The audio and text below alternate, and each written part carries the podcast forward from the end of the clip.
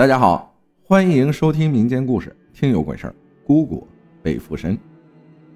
事情发生在二零一三年，那时候我十七岁，在老家读书，爸妈都在苏州上班，一年也就见两次面，所以每年暑假，爸妈都会接我到苏州玩，我也会帮着他们做一些简单的家务。由于我妈有时候会加班，我晚上就会去我姑那里，在那里。帮我姑，边等我妈下班。那时候我姑在超市门口摆摊卖一些袜子之类的，很热闹的一个街道，卖吃的玩的都有。晚上我都会帮着我姑卖东西的。那天我吃完饭，照常去我姑那里。到了没一会儿，突然我姑就跟我说，她感觉今天特别不舒服，头有点晕，比较难受。让我帮着他一起收摊儿，今天就早点回去。收拾了一会儿，我就先让我姑骑车回去休息，剩下的我慢慢装。我姑住的地方离摆摊的地方大概十分钟的路程。我回去的时候，她躺在床上。回来的路上，我帮我姑买了饭和水，我怕她是低血糖，加上她出摊早，热的可能中暑了。到家，我把饭给我姑吃，她说她没胃口，不想吃，就让我赶紧给我姑父打电话，让他回来。我当时说：“你先喝点水，缓缓。”当时我在想，姑姑的手机就在边上，她自己怎么不打？然后我也没多想，就开始打了电话。我姑父当时是跑车的，车上有乘客，可能就不太方便接电话。所以我打了几个都没人接，慢慢的，我姑开始哭了，一开始是低声哭，后面哭的声音是越来越大，嘴里一直念着让我打电话，我跟他说话，他也不理我，只让我给我姑父打电话，慢慢的，声音开始有变化了，眼神也有变化，就是一味的让我打电话。但我姑父始终没有接电话，我突然就觉得我姑很陌生，我有点害怕了。然后我拿着我姑的手机，给我姑父姐姐的女儿打电话，想让她一起过来看看。没想到她来后才是最恐怖的开始。她过来的时候，我大概把情况跟她说了一下，她也不懂，就打电话给她妈妈说了。补充一下。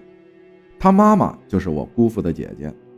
电话通了以后，我姑突然变得很激动，眼神变得也很凶，就开始喊我姑父姐姐的名字，说了一些话。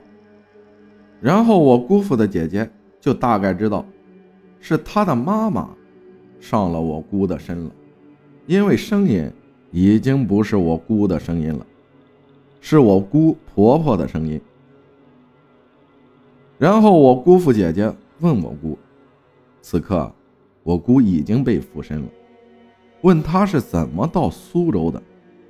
说一下啊，姑父的老家也在安徽，而且我姑的婆婆去世很多年了，所以就问她是怎么到苏州来，怎么附身的。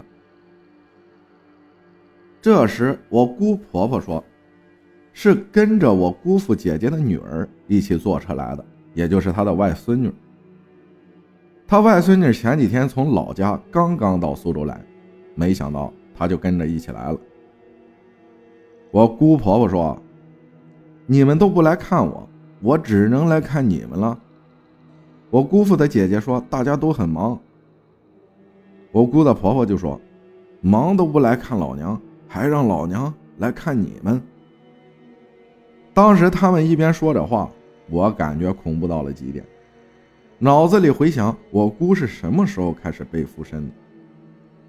他们就这样隔着电话在聊天，我姑的婆婆还一直让我给我姑父打电话，后面打通了，我姑父说他在无锡，一时间赶不回来，就让他妈先回去，过段时间回老家看看。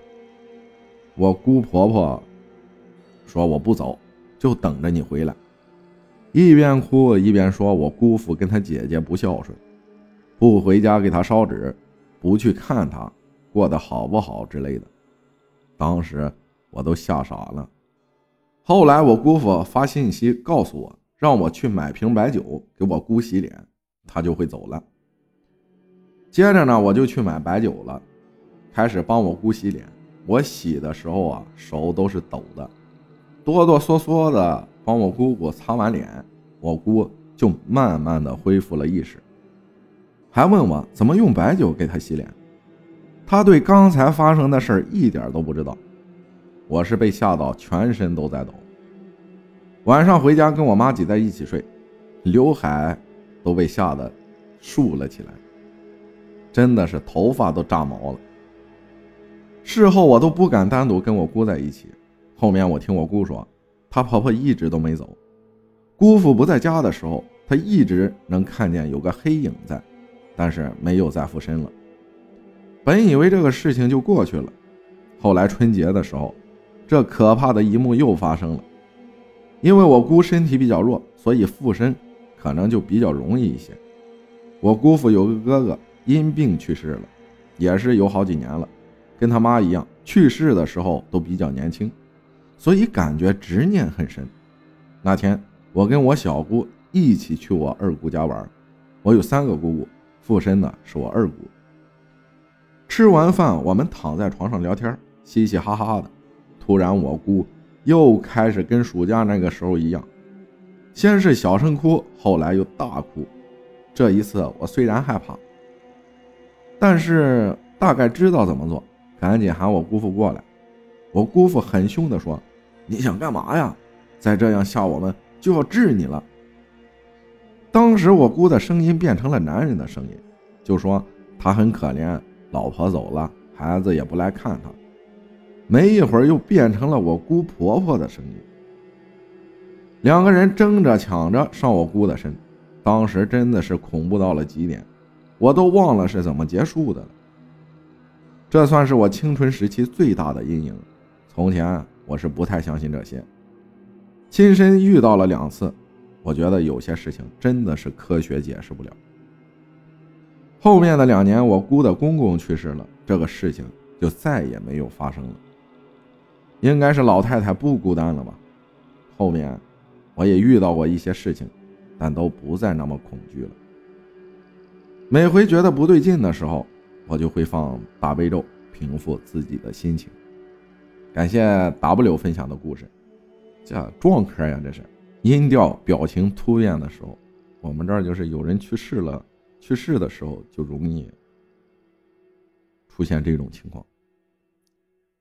还有又要打广告了，这不一元的那个汤小罐今天上，大家买过的没买过的来去品尝一下吧。觉得好，然后再复购。谢谢大家对阿浩的支持，感谢大家的收听，我是阿浩，咱们下期再见。